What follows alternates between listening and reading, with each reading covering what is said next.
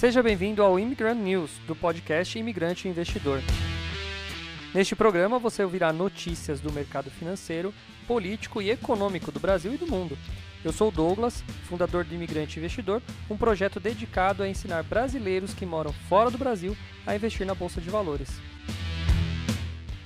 Se quiser saber mais sobre meu trabalho, me siga no investidorimigrante ou se inscreva no meu canal do YouTube, youtube.com.br imigrante investidor. Agora vamos às notícias de hoje.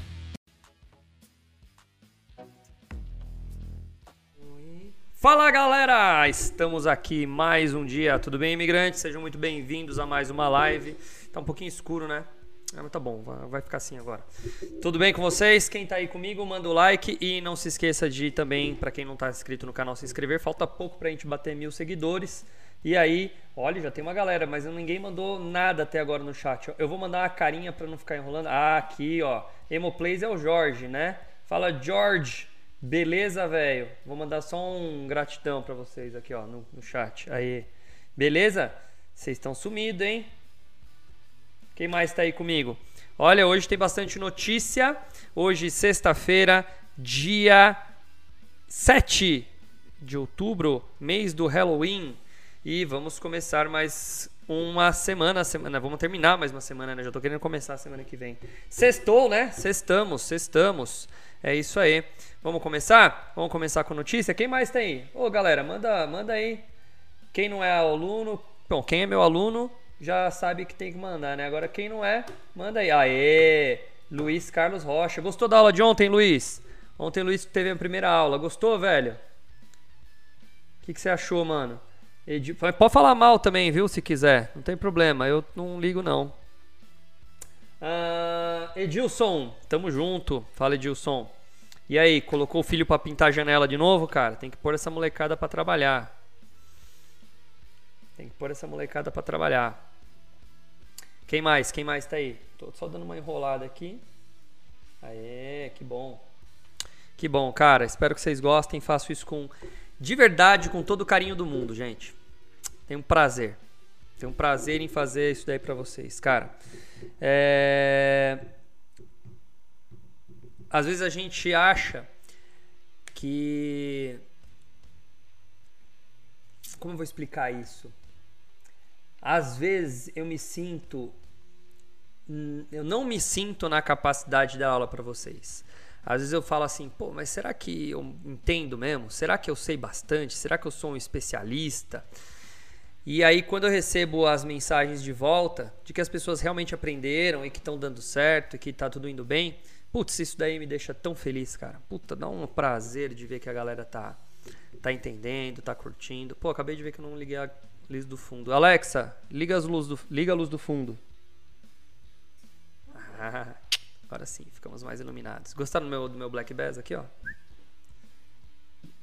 E a minha... Tá, tá, tá ruim meu... Preciso arrumar meu cenário. Mas tá aqui, ó. Tá faltando o Bitcoin, que tá meio torto. E o meu... Minha luzinha ali também, que agora faz parte. Vem mais pra cá você. Aí.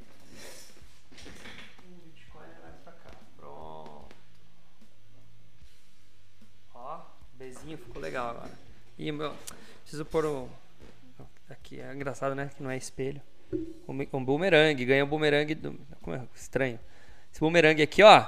Gente, boomerang feito por aborígenes, ganhei diretamente de um aluno da Austrália. Ok? Para quem quiser mandar alguma coisa para mim para eu colocar no meu cenário de presente aí da sua cidade, quer mandar uma Torre Eiffel, ou não, Torre Eiffel eu já tenho. É, como chama? Estátua da Liberdade, qualquer coisa aí. Manda aqui o endereço pega lá com o Jonas. É só pedir pro Jonas que o, o Jonas põe. Aí eu ponho aqui no meu, no meu cenário o presente, tá bom?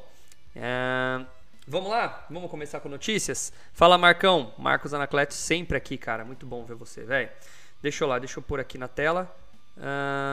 Vocês viram o que aconteceu, ó? A capa do negócio aqui já? É, velho. Isso aqui ainda vai acontecer muito, viu? Um, dois, três. E vamos começar com a mais Cadê? Ué, sumiu com a negócio? Agenda. Eu acho que eu fechei sem querer. Burro. Pera aí.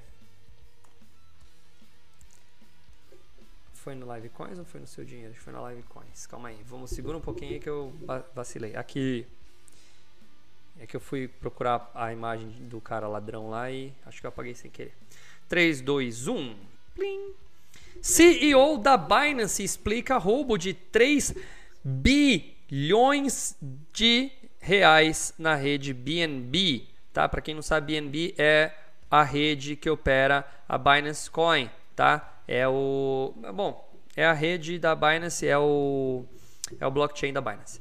Bom, vamos ler direto. Com um semblante mais sério do que em outras entrevistas, o fundador da Binance conversou com a CNBC sobre o hack de 570 milhões de dólares, criptomoeda criada por sua corretora em junho de 2017.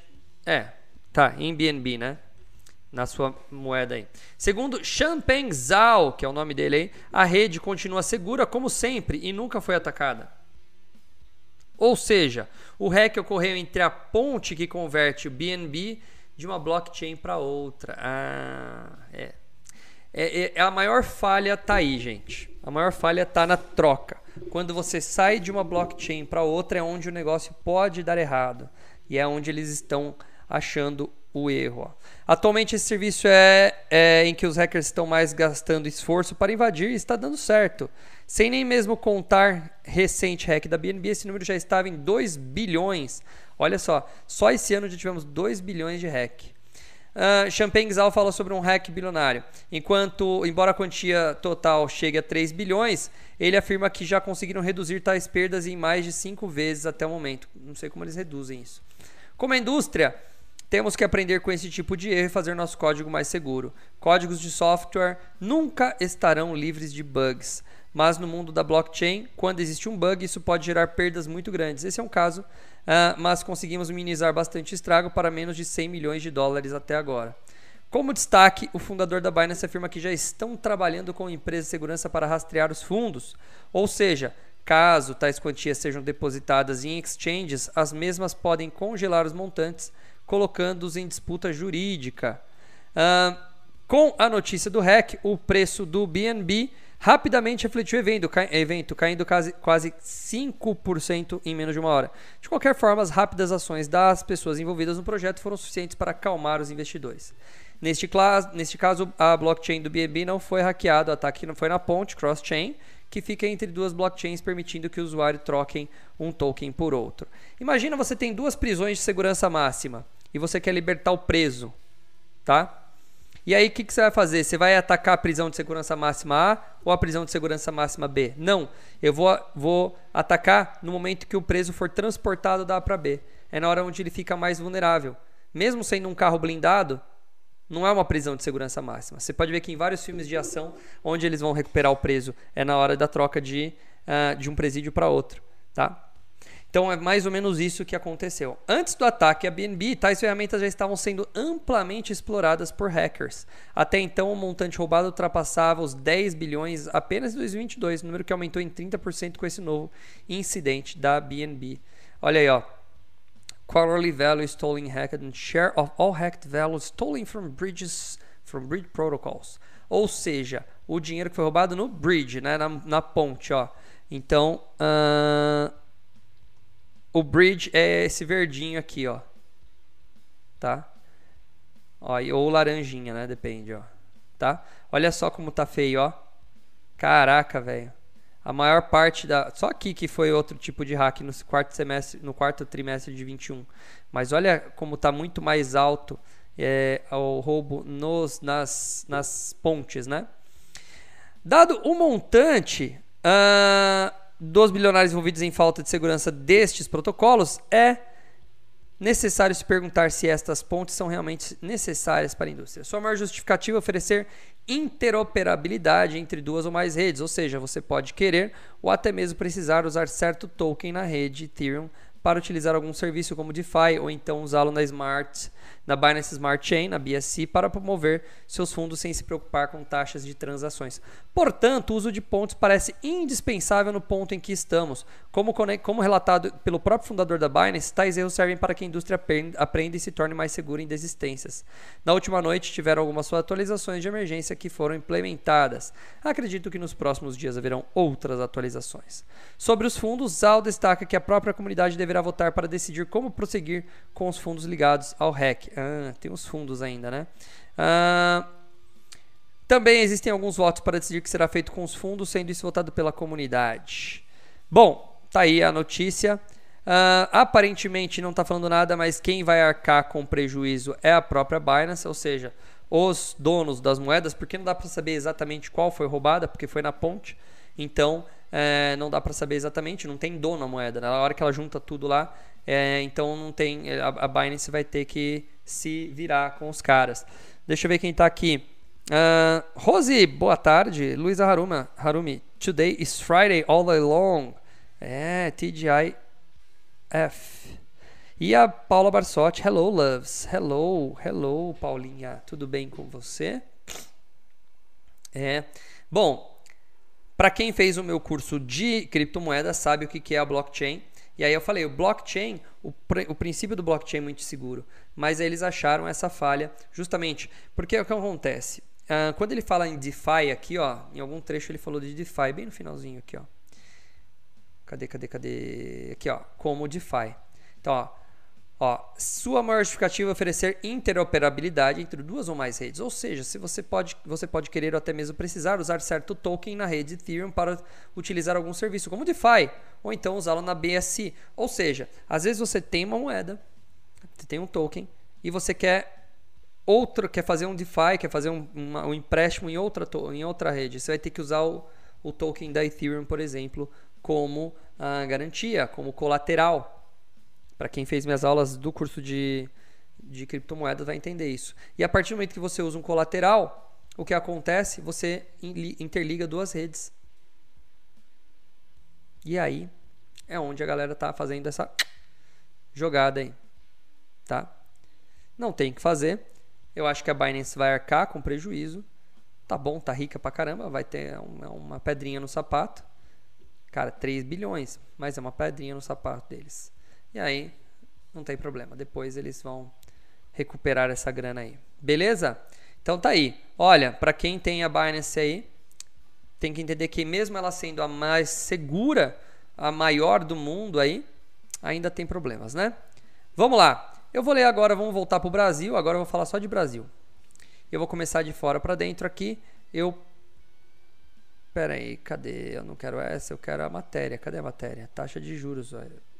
Ah, não, cliquei no errado. É essa aqui que eu quero. Vou começar nessa daqui, ó. Não li a matéria, então me chamou a atenção o título. Taxa de juros pode voltar a subir no Brasil, dependendo da próxima política econômica. Roberto Dumas Damas e Paulo de Sora foram convidados a, do Market Makers no dia seguinte ao primeiro turno das eleições. Tá, tem a foto dos caras bem ruim a foto por sinal, bem sem qualidade e o cara tá usando uma roupa igualzinha que eu tenho. Igualzinha essa camisa aqui. Bom, vamos lá. Enquanto boa parte do mercado se prepara com, para um corte na Selic, que é a taxa de básica de juros, em meados de 2023, o escritor Roberto Dumas Damas faz um alerta. Dependendo da política econômica do próximo governo, a Selic pode subir para além dos 13,75 onde se encontra hoje. O alerta foi dado durante o 15º episódio aí do Market Makers, gravado na segunda-feira, após o primeiro turno das eleições. O, ele disse, o Damas participou com, da entrevista com o fundador e CIO da RPS Capital Capital, Paulo de Sora.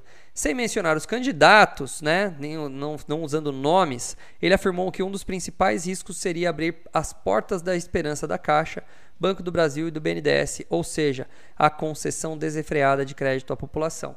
É, mas acho que vocês já sabem de quem ele está falando, né? Que vai abrir o BNDES de novo. O efeito seria sentido principalmente nos índices de desemprego que poderiam cair rápido demais precisa tomar cuidado porque a taxa de desemprego está em 8,9 e o desemprego natural do Brasil é entre 8,2 e 8,5, afirmou. Tá? Com caso isso o desemprego caia em ritmo acelerado, existe o risco de superaquecimento da economia e da inflação que teria que ser contida com ainda mais juros. Ah, Tá bom, tem, tem lógico o que ele falou. E o fiscal? Dumas também se preocupa com a falta de arcabouço fiscal para o eventual governo Lula, agora ele deu nome, uma vez que a principal promessa de petista nesse campo é acabar com o teto de gastos. Exato. Né? Ele já está prometendo isso mesmo, falou abertamente, não vai respeitar nada nesse negócio. Ao mesmo tempo, segundo Dumas, a proposta do ministro da Economia. Engraçado, né? Porque ele poderia ser impeachmentado com isso, né? Mas tudo bem. Uh, a proposta do ministro da Economia do, de Bolsonaro, Paulo Guedes, de uma banda de flutuação de dívida PIB, deixa um buraco grande no orçamento. Uh, entendi. Já a análise de Sora leva em consideração o fato que o Congresso que se elegeu que é um, tem uma grande força centro-direita, pode limitar a agenda esquerdista do presidente Lula, e ele também está certo. A gente tem um Congresso claramente centro-direita, bastante hostil para políticas muito populistas. Se Lula for eleito, vai ter que andar no corredor muito mais estreito. Tá certo também. É, foi bem curta a matéria, vou ter que dar uma complementada aqui da minha opinião, e eu partilho da opinião dos caras. Uh, gente, eu comecei a me entregar, inteirar. Botão errado, desculpa, não acabou não. Fala Robson, beleza? Gente, eu comecei a me inteirar mais e gostar mais de economia quando eu tive a matéria de economia 01 lá na faculdade, primeiro semestre de 2006. Foi ali que eu comecei a entender um pouco mais sobre economia, elasticidade de preço-demanda, né, lei da oferta e emprego, da, da, oferta e emprego, lei da oferta e procura, a teoria do plano emprego, né? Eu já tinha estudado alguns outros livros, eu tinha, eu lembro que uma vez eu fui, meu pai era amigo de um cara que que tinha um sebo e aí eu comprei uma, uma coleção inteira de 11 livros dos principais economistas. Então eu sempre tive. É engraçado como parece que a gente já tinha aquilo lá, né, lá dentro, né? Eu, eu comprei esses livros, sei lá, com uns 14 ou 15 anos. Eu morava em Mauá ainda. Né? Eu mudei para Bragança com 17. Então eu comprei antes, comprei bem antes de mudar. Então eu já li, li lá alguns, li Adam Smith, né? Uh, li Bacon, li sei lá, Schumpeter, não lembro quem que era os caras mais, mas eu lembro que eu li, eu era pivetinho, mas eu li. E aí, nem lembro mais, se me perguntar o que, é, o que era que estava escrito, eu não lembro mais. Talvez eu até tenha algum conteúdo na cabeça, mas eu não me lembro exatamente. Bom, até fiquei querendo procurar esses livros, mas eu acho que eu devo ter doado, vendido, sei lá o que eu fiz com esses livros aí. Depois que eu comecei, eu fui procurar, que depois comecei a dar aula. Bom, resumindo. Aí, minha segunda fase mesmo, onde eu comecei a estudar economia, aí sim foi... Uh, na faculdade. E, cara, eu me lembro que em 2008 eu comprei a escola. E aí eu me lembro que em 2008 eu já estava investindo na bolsa de valores e eu me lembro muito bem da paulada que foi a queda do Lehman Brothers lá e todos os bancos, né, com a, com a crise do subprime nos Estados Unidos. E aí, com a crise do subprime, é, eu já sabia que esse efeito ia chegar no Brasil. E na época, quem era o presidente? O senhor Luiz Inácio Lula da Silva. E eu me lembro muito bem da frase do presidente. Ah, a onda lá vai chegar aqui como uma marolinha. Se vocês procurarem esse vídeo, vocês vão achar porque acabou ficando famosa essa frase. E realmente, ele fez a onda chegar aqui como uma marolinha. Tá? Só que, como que é. Uh, como que como que a gente vai explicar isso? Vou deixa eu tentar explicar porque eu não preparei isso aqui, então estou tentando pensar agora numa maneira. Aqui, ó. Desculpa. Quando você tem uma tremenda quebra nos Estados Unidos, como que aconteceu, tá? O que, o que acontece? Você tem um país é, botando medo na economia mundial. Primeira coisa é o medo, por isso que as ações brasileiras também, todas as, as, as, ações da bolsa capotaram. Mas você tem aí outros efeitos que vão vir, que são os efeitos reais, não é só o do medo. Que é, por exemplo, a queda na importação. O Brasil, os Estados Unidos para de comprar produto do, do Brasil, para de, de, de também investir no Brasil, porque tem muito dinheiro que acaba pessoas de lá investindo aqui. Enfim, você tem uma frenagem da economia mundial, porque os Estados Unidos está em primeiro lugar. Só que o que aí o Lula fez para poder estancar ou tentar solucionar esse problema? É... Existe uma, uma espécie de, de, de, expressão que a gente usa aqui no português que é empurrar com a barriga. Então ele empurrou com a barriga, ele jogou para frente esse problema. Então o que, que ele fez? Ele abriu crédito. Porque abrindo crédito, o que você faz? Você joga dinheiro no mercado, o mercado continua consumindo internamente, tá? E aí você vai uh, fazer com que a economia gire. Mas isso tem algum preço a se pagar. Detalhe, o Bolsonaro também fez isso na pandemia. Ele baixou a taxa Selic para 2%. Tá? Então não estou falando mal do Lula nem bem do Bolsonaro ou vice-versa. Estou falando o que aconteceu. Tá? O Lula conseguiu empurrar isso aí para frente. A marolinha foi realmente no governo dele. No entanto, que a marolinha foi tão pequena que ele conseguiu reeleger a Dilma. Aliás, ele conseguiu eleger a Dilma. E quando estava quase chegando ali, começo de 2003. Eu lembro que eu fiz uma reunião com o meu pessoal, falei assim, gente, vai vir uma porrada aí. Essa abertura de crédito não tá legal. Tá muito exagerada, né? Crédito imobiliário muito aberto. Isso está gerando uma, um, uma inflação nos preços do, do, do imobiliário que vai empurrar para os outros, outros setores e tudo mais. Lembro de ter falado isso lá para os meus funcionários, falei, ah, vai vir treta, porque escola de inglês é assim, cai um ponto percentual PIB, eu perco 50 alunos. Então, é, eu já tinha que ficar esperto, eu me lembro disso muito bem. E aí, ele, ele conseguiu, a Dilma também conseguiu dar uma empurradinha, e aí a treta chegou pra gente em 2014, barra 2015 ali, e se alastrou até 2016, ficamos aí um ano e meio numa das piores crises que a gente já viveu. Né? A taxa de desemprego foi lá para cima, 14 milhões, não, é, é 14 milhões, acho, de desempregados, enfim, subiu pra caramba. E aí, enfim, ficamos nessa daí. A economia retoma, vem a pandemia, Bolsonaro faz a mesma coisa. Uh, não sei se o Bolsonaro, vou falar o Paulo Guedes, né? O ministro, mas enfim. O governo Bolsonaro faz a mesma coisa, libera crédito e por isso que a gente está pagando caro nos juros agora, infelizmente. A gente libera crédito, ninguém está trabalhando para produzir as coisas, óbvio que ia sair problema na economia. Isso era muito óbvio, eu falava isso desde lá do começo da, da pandemia. Mas enfim, foi isso que aconteceu. Agora, uh, o Brasil está andando bem, conseguiu estancar a economia, é, estancar o, o, economia não, conseguiu estancar uh, a inflação e com isso, estamos começando a sentir bons ventos vindo. O desemprego foi lá embaixo, ou seja, o Brasil está trabalhando, está desenvolvendo, está gerando. Quando está gerando e está tendo consumo, você tem a oferta ali estabilizada junto à demanda. Então, o Brasil está tentando ter seus preços mais uh, suavizados, ou seja, a inflação controlada.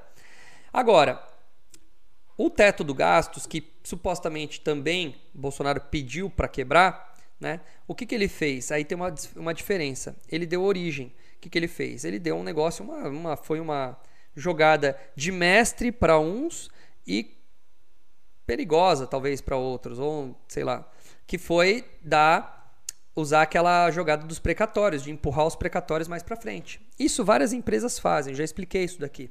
Por exemplo, imagina que eu peguei um empréstimo para pagar em 5 anos para comprar todos os equipamentos do estúdio aqui, tá? E aí eu peguei um empréstimo no banco.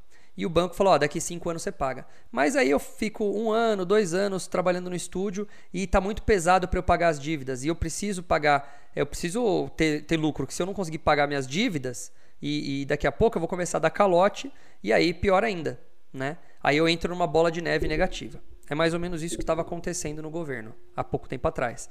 E o, o, Brasil precisava pagar aquele tal do Bolsa, o Auxílio Brasil aí queriam pagar esse tal do Auxílio Brasil. Também dizem, eu concordo, que foi uma, uma, uma estratégia até eleitoreira, mas está aí, está pagando transferência de, de renda para o mais pobre, está acontecendo. Não pode falar mal também, o, o, o, esquerdista não pode falar mal porque o Lula fazia o mesmo. Então, eu não sou muito a favor de dar todo esse dinheiro na mão do cara, mas uh, quem sou eu para falar, né? Enfim, aí, o que aconteceu? Uh, você tem aquela o calote, o calote não, a rediscussão das dívidas. Então imagina eu chegar no banco e falar: olha, amigo, eu tenho mais 3 anos de dívida aí, pega esse saldo que eu tenho de 3 anos e põe para 10 anos para mim, para eu pagar uma taxa bem pequena. E aí foi isso que aconteceu. Ele empurrou a dívida mais para frente, fazendo o fluxo de caixa, o valor que ele tem que pagar por mês, muito menor. E aí eu consigo ter um fluxo de caixa positivo, gerar dinheiro e aí conseguir fazer com que o emprego é, funcione. Então, no caso, a única diferença que eu vejo melhor para essa segunda jogada aqui foi isso daí. A origem do dinheiro, né? É, ou seja, o dinheiro que eu vou pagar, eu empurrei a dívida para frente. É claro, essa dívida vai ser mais longa, mas eu trouxe esse dinheiro para presente data sem aplicar calote, sem nada e sem correr o risco de fazer o meu fluxo de caixa ficar negativo. Entenderam a diferença? Tá? Lá atrás não foi isso que eles fizeram, por isso que a Dilma teve que dar as pedaladas fiscais. e por isso que ela foi impeachmentada.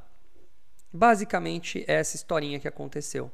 Tá? Então, sim, tem isso daí. O que os caras falaram aqui faz total sentido sobre taxa de juros. Uh, mas não ano que vem, porque, como eu falei, se o Lula for eleito, é muito provável que gente, ele surfe essa onda, ele mantenha.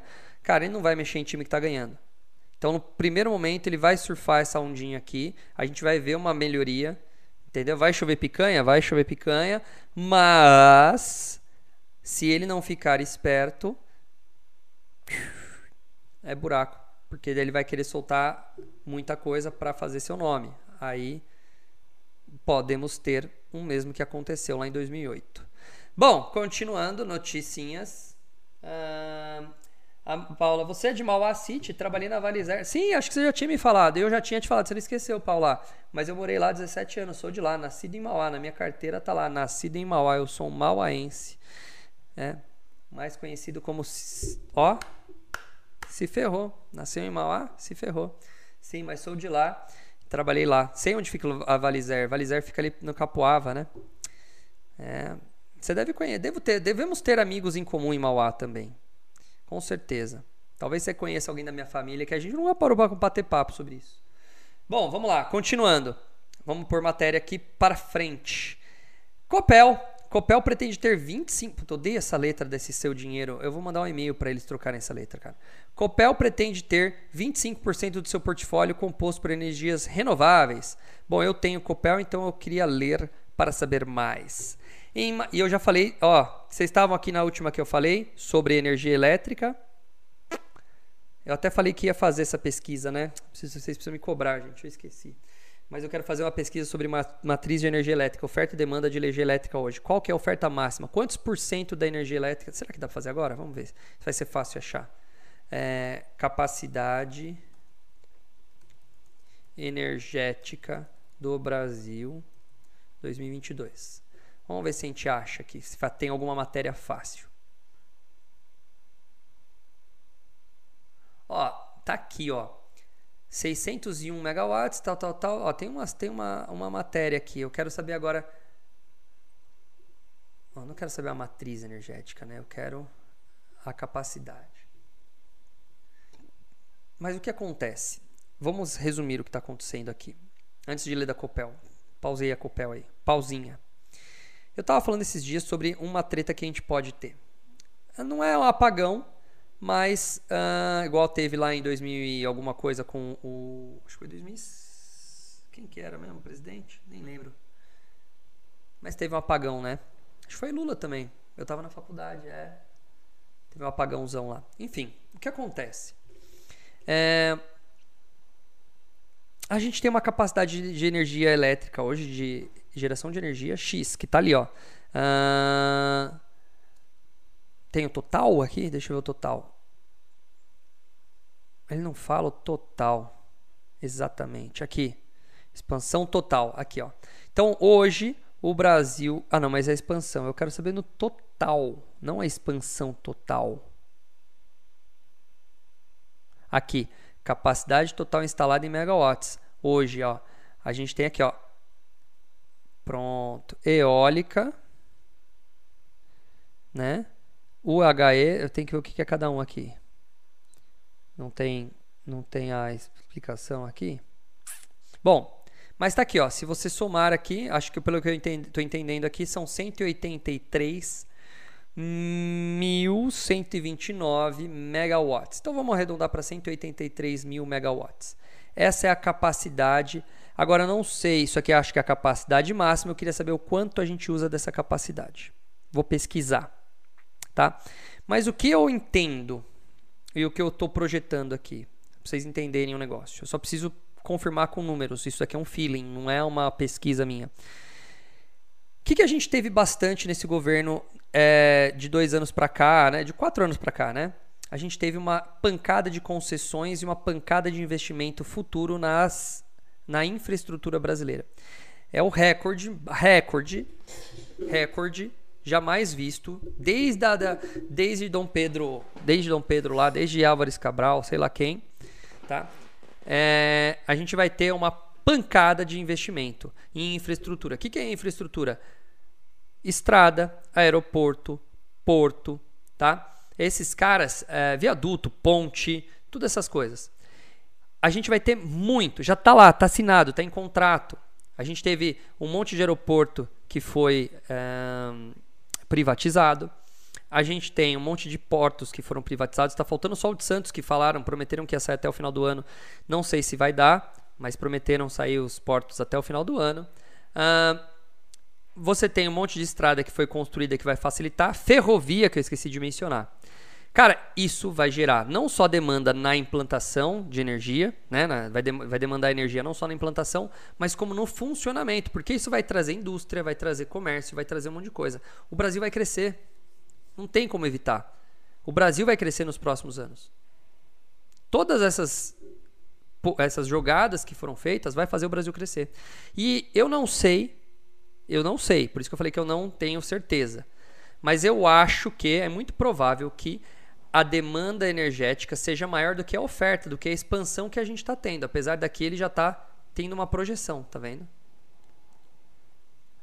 Mas não sei se vai aguentar. E aí é por isso que a energia elétrica talvez seja uma boa para você comprar a longo prazo. Entenderam a minha, minha ideia? Isso é análise fundamentalista. É sentar a bunda numa cadeira e ler essas informações aqui. Aí você depois vai para uma empresa escolhe a melhor empresa para você investir. Bom, vamos lá. Em mais um negócio já movimentado no mercado de energia, a Copel comprou complexos eólicos Santa Rosa e Mundo Novo, lá no Rio Grande do Norte, por 1,8 bilhão de reais. Nesta sexta-feira, o diretor-presidente da empresa, Daniel Slaviero, disse que as aquisições fazem parte de um plano para que a companhia tenha 25% dos seus, do seu portfólio focado em energia renovável. Durante teleconferência com investidores, o executivo destacou que a necessidade de olhar para mais usinas eólicas e solares com menos exposição a fatores hidrológicos. É, ele está sabendo que também se parar de chover, ele tem que continuar ganhando dinheiro. Isso é muito bom. Com a compra, a Copep, eu acho que é Copel, escrever errado, Uh, fica perto de possuir 7 gigawatts em capacidade instalada para a geração de energia, sendo que 79% do negócio ainda está concentrado em hidrelétricas. Outros 17% produzem energia eólica, enquanto 4 são das termoelétricas. Daniel Slaviero também destacou a aquisição dos complexos localizados no Nordeste, também marca a entrada da Copel no ramo de projetos de energia solar. Ainda pequeno, com 10 megawatts só de geração, o executivo afirmou que será um dos focos de futuras aquisições. Ele afirmou também que a Copel avalia novas oportunidades tanto na parte de transmissão quanto geração e transmissão de energia. Por que ele repetiu? Tudo bem. O cara que escreveu o texto não está prestando atenção. Uh, a compra dos complexos, dos complexos eólicos foi feita pela Copel Geração e Transmissão, subsidiária da integral da Copel CPLE 6. A chegada dos ativos detidos atualmente pela EDP, uh, com 260 megawatts de capacidade instalada, faz parte da sua estratégia de crescimento de energia renovável e diversificação da matriz de geração, segundo o comunicado enviado à CVM. A companhia destaca que os dois complexos estão em uma região. Putz, mas o cara escreveu várias vezes errado, hein? Estão em uma região que é considerada como uma das melhores do mundo para geração de energia de fonte eólica. Com a compra, a capacidade instalada da Copel no segundo no segmento será incrementada em 28%. Vamos lá. No pregão de hoje, as ações da CPL não reagem muito ao anúncio. Às 11h27, o papel estava caindo um pouco, cotado a 6,62. No ano, os ganhos são de 12,5, enquanto a ação sobe 0,75. Eu paguei menos, eu acho que eu paguei 5 reais na ação. Então eu tô com uma boa, uma boa, tô com mais de 20% aí, né? Uh, vamos lá. O que mais? De acordo com os dados compilados pela plataforma TradeMap, legal essa plataforma, né? Uh, das nove recomendações de para ativo, cinco são de compra e quatro são de manutenção. Tá? Tá aí. Beleza, entenderam? A Luísa Harumi pediu Taesa e TRPL. Bom, vamos lá. Vamos fazer uma olhada rápida aqui de fundamentos. Galera gosta do. Eu adoro fundamentos, cara. Mas eu gosto de fazer bem, bem pesado mesmo. Eu gosto de sentar e ficar analisando várias e longe, sabe? Aí você aprende sobre a empresa. Mas vamos fazer uma jogada rápida aqui com fundamentos e. Uh... Ó, para quem quiser ficar bom, para quem quiser ficar bom, vocês têm que adquirir meu curso DNA das ações. E comecem a assistir as aulinhas, aulinhas de 10 minutos. Você vai dar aquela aquela aquela aquela no banheirinho ali, número 2, entendeu? Você vai lá no número 2 no banheiro, sabe aquele momento que você tá só você com você mesmo ali, e aí você fica lendo um monte de bobagem, fica vendo story do Instagram, Reels, tá? Em vez de ficar fazendo isso, você pega, abre o DNA das ações, que pode ser visto pelo celular, e aí você vai lá e lê. Ah, deixa ler não. Ah, deixa eu abrir aula 1. Aula 1. 10 minutinhos, deu tempo de você dar aquela cagadinha de boa, e aí você vai e aprendeu em 10 minutos alguma coisa sobre análise uh, de ações. Olha lá que legal. Tá vendo? Temos, temos um curso aí, DNA das ações. Tá bom? Vamos lá, TRPL, adoro TRPL 4. Aliás, eu falei para vocês que eu conheci um cara que trabalha na Lupar. Parece, o cara falou, ele, ele falou, trabalha eu falei, você trabalha na Lupar? Ele falou, trabalho. É... Aí eu falei para ele, falei, ah, legal. É... Ele falou, você conhece a Lupar? Eu falei, conheço, pô. Ele falou, cara, todo mundo que eu para todo mundo que eu falo que eu trabalho na Lupar, ninguém conhece, bicho. Ele mudou para Bragança faz sete meses. Ele falou, ninguém conhece a Lupar aqui em Bragança. Eu falei, ah, mas é que eu, eu invisto na Bolsa de Valores, então vira e mexe, eu fico falando sobre ela tal. Putz, daí começamos a conversar. O cara. Ah, o cara. O cara contou a história dele. Ele é engenheiro de, de alguma coisa lá dentro. E ele trabalhou na TRP, na Transmissão Paulista, na Eletropaulo. Ele foi contando todo o caminho para onde foi cada uma, a divisão. Uma pegou um pedaço, outra pegou outro pedaço. Muito legal a, a minha conversa que eu tive com é, Ricardo, o nome dele. E, e ele está falando que realmente há um, um crescimento dessa, dessas duas aí, dessa da Lupar também, né? Tá? Olha lá, o Jonas colocou aqui, ó. Essa eu aprendi com. Quem que escreveu essa? Foi o Glau de Portugal, Jonas, que falou essa? Que eh, eu tava falando, né? A gente tava...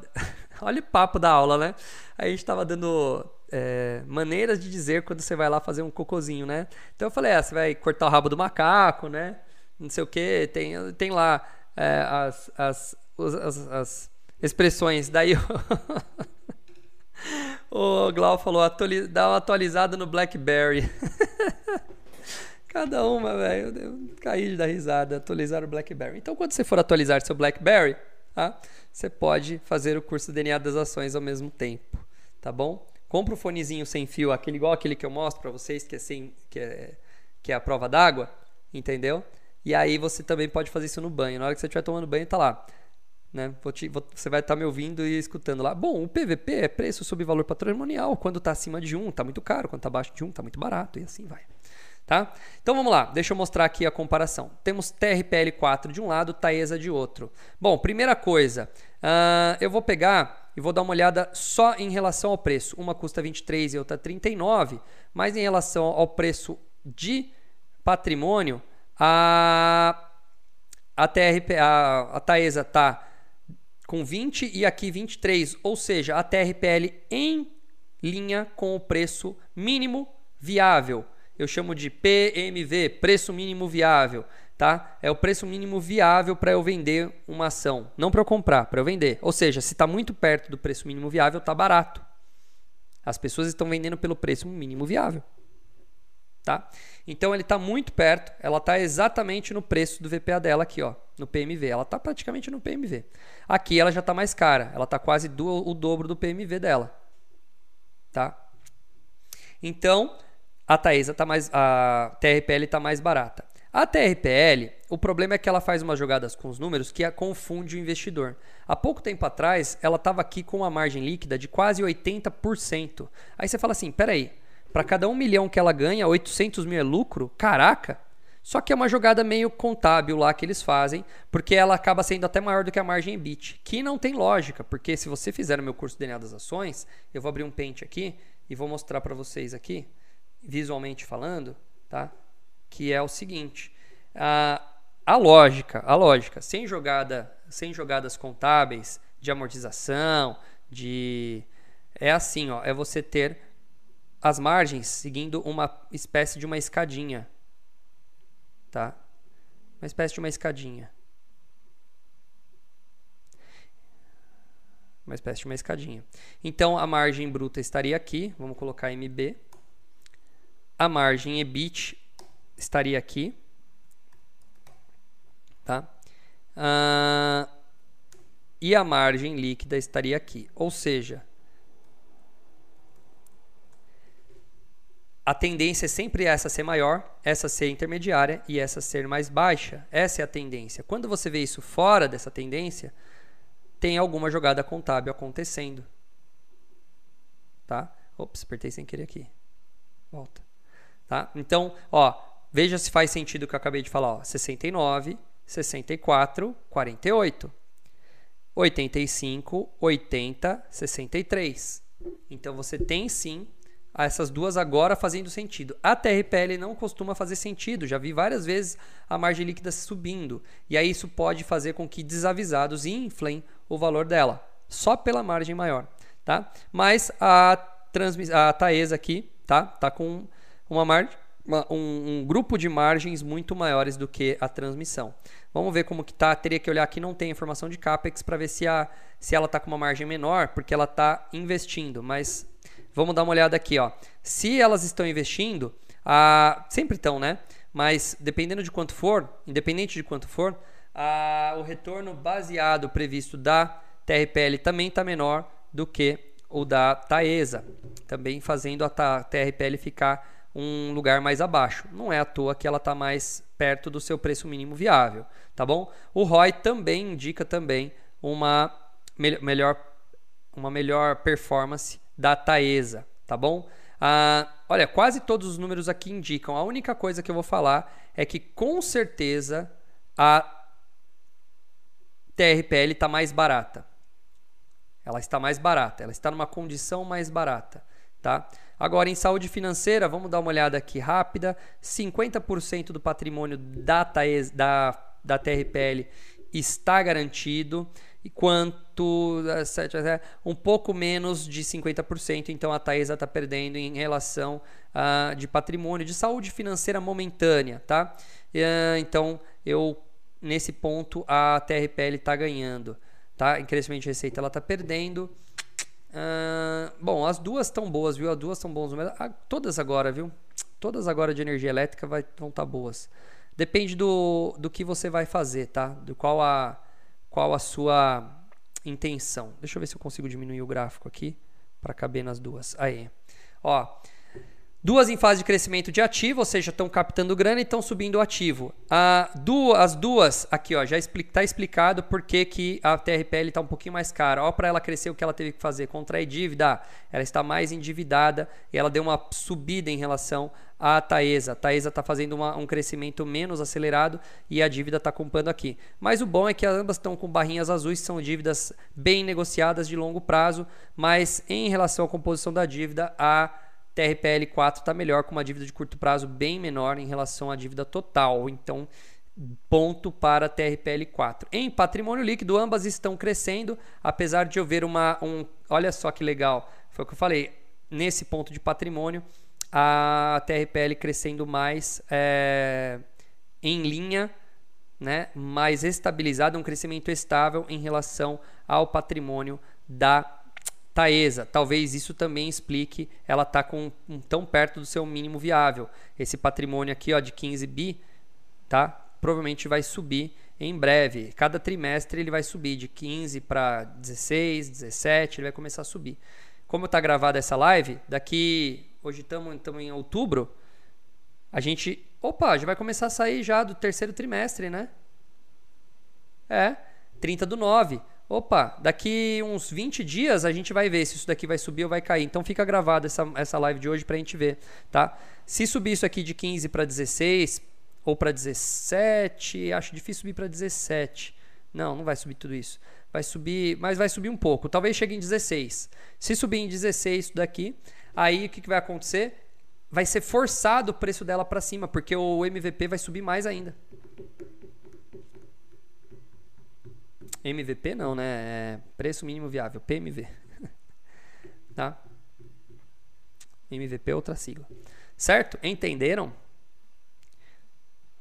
Vamos ver o demonstrativo de resultados. Então, em, em, em consolidação, a TRPL está melhor, o que tende a trazer uma melhor um melhor pagamento de dividendos. Apesar que a Taesa está também com uma boa política de dividendos, então não dá para dizer. Olha como a receita das duas está praticamente gêmea. Porque é óbvio, né? A geração ela é toda interligada. Então subiu a receita de uma, subiu a receita de todas. Olha, é muito parecido, muito parecido. Ó, é igualzinho praticamente. Caraca, que legal, né? É um gêmeo, tá? Então a receita é igual. Então ganhar dinheiro as duas ganham do mesmo jeito, tá? Vamos ver as margens. Muito parecidas também, ó. Nossa, parece que eu estou vendo a mesma empresa, não é possível. Taesa 11, tinha que ter alguma diferencinha nas margens. TRPL 4. Caraca, tá muito igual. Ó, deixa eu subir mais para vocês enxergarem aqui. Aí. Olha como tá parecido, bem parecido. Bem parecido, tá? Então nesse caso a TRPL tá mais barata, OK? Tá mais barata. Uh, o EBIT delas está muito parecido também. Caraca, muito parecido. Nossa, elas são gêmeas, bicho. Vamos ver o lucro. Bem parecido também. Caraca. Ah, não é possível. Deram Ctrl C, Ctrl V. Não, tem coisa errada. Taesa, detalhes. Tô achando que tá. Não, ser igual a receita. Mas ser tão igual assim. Ah, não. Os gráficos estão errados. Isso aqui é erro do fundamentos. Não tem como. Ó. Lucro líquido de 2,80. É, Margens diferentes. Não, não. Não tá tão igual assim, não. Não é possível. O gráfico tem alguma coisa errada. O alô, fundamentos. Eu acho que vocês fizeram caca aí. O gráfico tá muito igual. Vocês confundiram os números aí. Tá muito igual. Muito igual. Olha, peguei um erro eu acho que é um erro da, da TRPL, hein? Da, da Fundamentos, hein? Eu acho que é um erro. Tá muito igual. Porque o lucro não tem como ser igual, cara. Você ter a mesma receita, elas estão interligadas, até faz sentido. Agora você ter o mesmo gráfico igualzinho de lucro. Ó, vamos ver o lucro aqui. 2 milhões. Tá, tá entre 2 milhões e 2 milhões e 200. Aqui tá entre 2 milhões e 2 200 o último trimestre. Não, tem coisa errada. Vamos ver o trimestre isolado. Mesma distribuição de dividendos? Não. Tá errado esse gráfico. Tá vendo como a gente tem que olhar com, com, com, é, com cautela? Aqui ele está dando o lucro da. Ó, vou até anotar aqui, ó.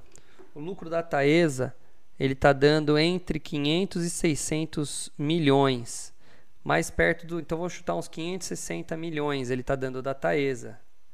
Quanto daqui? É, bom, da Taesa. Dos dois é a mesma coisa, tá vendo? Ó? Entre 500 e 600 milhões. Agora vamos voltar lá. Vamos ver qual que o gráfico está certo aqui. Olha que maluco isso.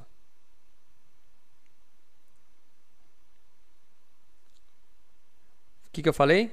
Ó, a gente está olhando, tá errado, hein? Mandar e-mail lá, achei um erro aqui, vou ter que falar aqui, ó. Relatar erro, deve ter algum aqui embaixo. Eu, o gráfico que a gente estava vendo é pelo menos só esse, os outros são diferentes. O gráfico que a gente está vendo é da Taesa, provavelmente, porque ela tá aqui, ó, 564 milhões, eu anotei 560, então bati. Agora aqui é 700, o gráfico daqui era para estar, tá, então desse lado esquerdo o gráfico tá errado. É, infelizmente, Luísa, não vou conseguir ter uma, uma definição certa por causa da, do erro daqui. Tá? Mas ambas estão indo muito bem. Vamos deixar, vamos dizer que a TRPL não está com uma eficiência tão grande, o que, o que talvez reflita no preço dela. Então, se ela tiver uma boa eficiência no futuro, talvez ela tenha mais chance de crescer. A eficiência atual e o crescimento atual já está precificado na Taesa, por isso que ela já está sobrefaturada, ou seja, já está sobrevalorizada, né, vamos chamar assim. Ela já está num valor acima do, do, do, do VMP lá que eu falei para vocês. Ok? O valor mínimo viável. Preço mínimo viável, né? Sei lá, PMV. Já até esqueci, eu inventei na hora a sigla. Tá? Preço mínimo viável. Mínimo é, preço mínimo viável, acho que é isso mesmo. Tá bom? Entenderam? Luísa entendeu? Tá aí ainda? Fechou? Tá bom. Vamos voltar lá então. Tá feita a análise. Para quem quiser entender melhor tudo que eu falei, de novo, DNA das ações, é só digitar. Agora vai ter, eu comprei, gente, eu comprei o imigranteinvestidor.com.br. Agora ele é meu, tá? Ó, não tem nada lá ainda, mas agora tem imigranteinvestidor.com.br. Olha lá, existe agora. Nem tem, nem existe, tá lá, não pode acessar, mas ele já existe. Mas para você quiser conhecer o meu site e descobrir o DNA das ações, é só entrar em douglascarvalho.online barra DNA das ações. O Jonas vai deixar no, na descrição do site o link para vocês entrarem. Ok? Aí, ó, tá carregando aqui, vou pôr para vocês verem aqui, ó. Mas é douglascarvalho.online barra DNA. E aí é só vir aqui e você pode plim, comprar e acessar o curso em 3 minutos. Você já está havendo a primeira aula. É muito fácil. Tudo muito pronto para usar. Legal. Vamos lá. Falei da Copel. Uh, Copel muito bom. Ah, uma coisa que também é legal ver é a política de distribuição de dividendos. Porque para comprar energia elétrica, eu vou, eu vou falar, eu compraria com foco em dividendos. É comprar para ser sócio mesmo. Tá? Então eu viria uma que tem um bom payout também, uma boa proposta de payout. Isso vai estar tá lá no documento dela, lá no estatuto, lá no site oficial, ok? Dá para ver o histórico pelo site do Status Invest. Bom, falando em dividendo, tá aqui a agenda, não vou nem ler. Deixa eu ver se tem aqui a agenda direto. Cadê a agenda? Cadê a agenda? confira tal, mas cadê a agenda? Ah, Ecovias. Só Ecovias? Poxa, odeio quando os caras fazem confira a agenda de distribuição. Era para ter uma agenda aqui. Cadê a agenda? Não tem. Ah, este conteúdo será atualizado ao longo do mês. Ah, para, obrigado. Porcaria, né? Bom, vamos lá. A Ecovias vai pagar quanto? 2 milhões.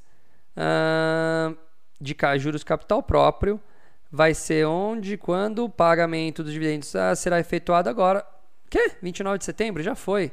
Poxa, o, com, o Valor Invest, pelo amor de Deus. Ah, esse eu queria ler. Esse eu queria ler. Antes de terminar. Dá tempo? Dá. Uh, olha cá. A aposentadoria em dólar oferece garantias para quem investe por mais tempo. Vamos ver o que ele está falando aqui. Investimento em dólar sempre esteve no radar de muitos brasileiros é uma das moedas mais fortes do mundo, mas faz o investidor tremer por conta da flutuação. Quem pretende alocar parte do patrimônio em moeda norte-americana tem várias opções no mercado. Uma delas oferece a rentabilidade crescente ao investidor fiel, que fica por mais tempo, foi lançada recentemente no mercado. A Tá aparecendo propaganda. A BT Global chama de aposentadoria em dólar o produto que investe no SP500. Muito bom isso, hein? Com seguro contra quedas do mercado e que oferece bonificações. O investimento exclusivo para brasileiros possui três planos que vão render de acordo com os índices da bolsa. O investimento inicial começa a partir de 200 doletas por mês, com a possibilidade de aportes maiores. São as três opções de planos de contribuição regular, prazo de investimento entre 10, 15 e 20 anos. Isso que eu não gosto. Isso que eu não gosto. Você tem que ter investimento mínimo lá e, e, tempo mínimo. O investimento é direcionado para um fundo de um parceiro internacional que investe no mercado americano 100%. Alguns exemplos: o plano 10, que exige aporte mensal de 200 dólares por mês. Ô louco, milão por mês, hein? E de 2,4 mil por ano. Oferece seguro de vida com 101% de garantia e 100% do valor investido. Sem, é, tem taxa anual de 2%, taxa de administração de 10 doletas por mês, mais uma taxa de estrutura de 0,21, 0,12, desculpa, por cento. Já o plano 20, ah, tá propaganda, né? Mas tá aí, tá falando sobre esse tipo de investimento. Tá muito propaganda, não vou ficar fazendo propaganda. Se vocês quiserem que faça propaganda, me paga. O investimento também funciona como seguro de vida, permitindo que os contratantes repassem o valor investido acrescentado dos ganhos financeiros aparentes caso de falecimento. Gente, vou, vou lembrar de uma coisa aqui muito louca. Eu estava numa aula e eu tenho uma aluna minha que vende é, plano de seguro, tipo esse daqui, seguro que é um, hoje quase um investimento.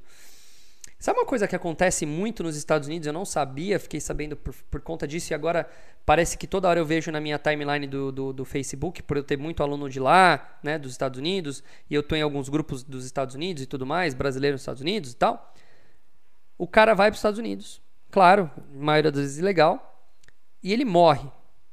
E o cara não tem dinheiro para pagar o enterro ou a volta do corpo, cara.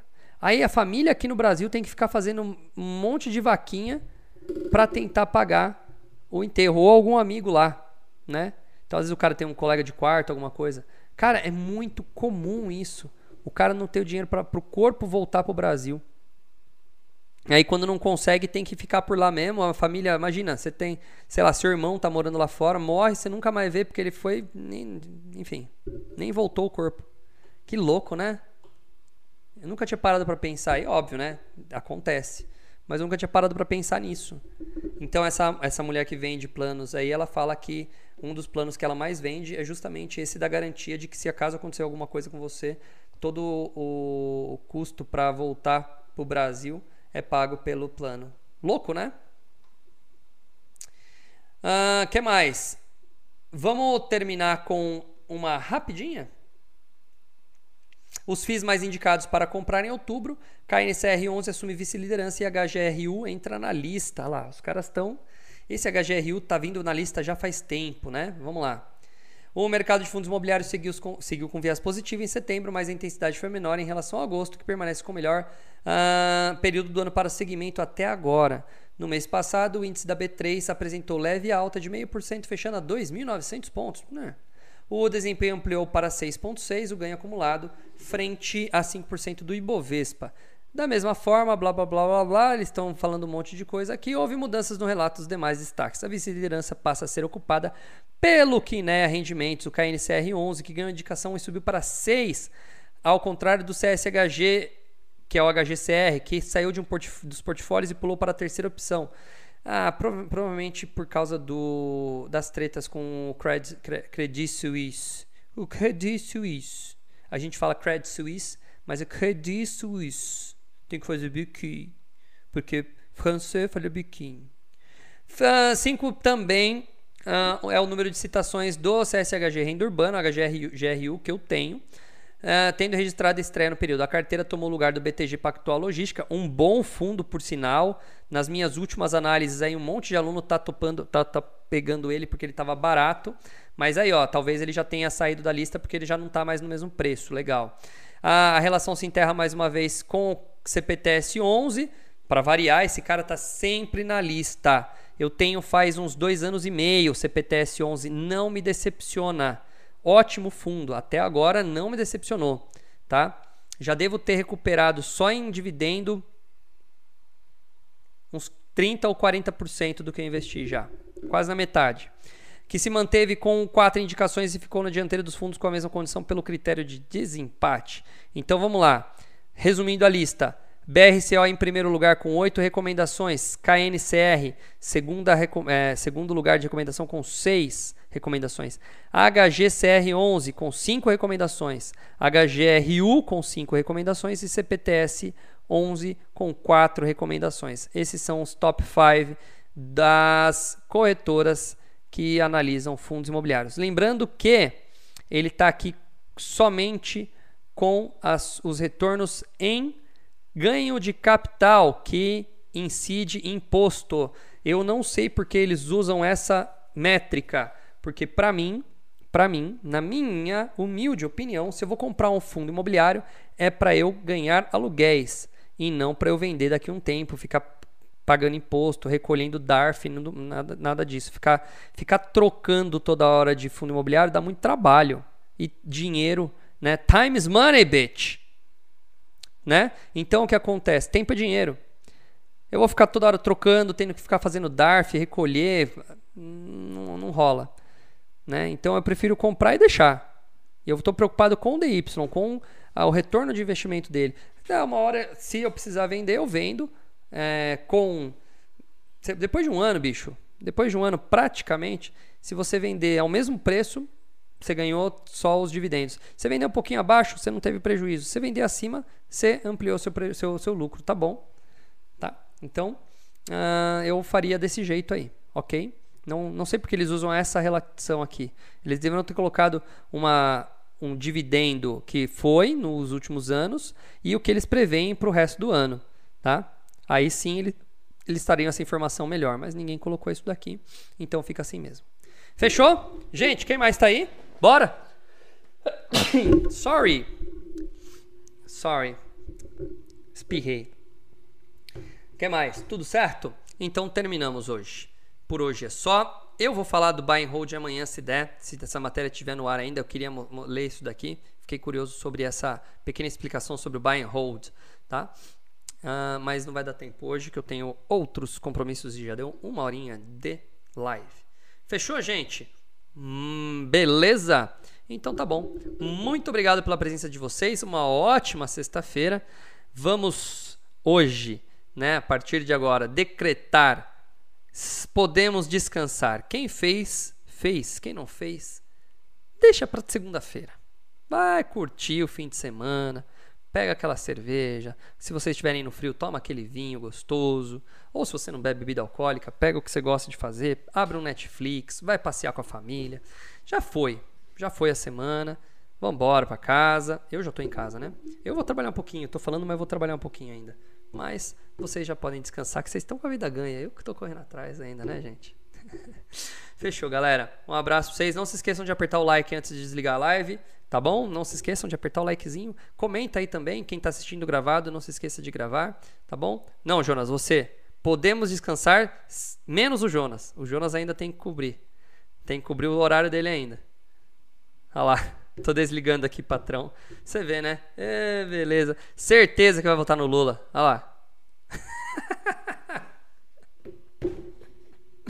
ai, ai, ai, ai. Esse é PSTU, né? Fechou, gente. Brincadeiras à parte. Valeu. Um bom final de semana para todo mundo. Deus abençoe vocês e a gente se vê na segunda-feira. Valeu. Tchau, tchau.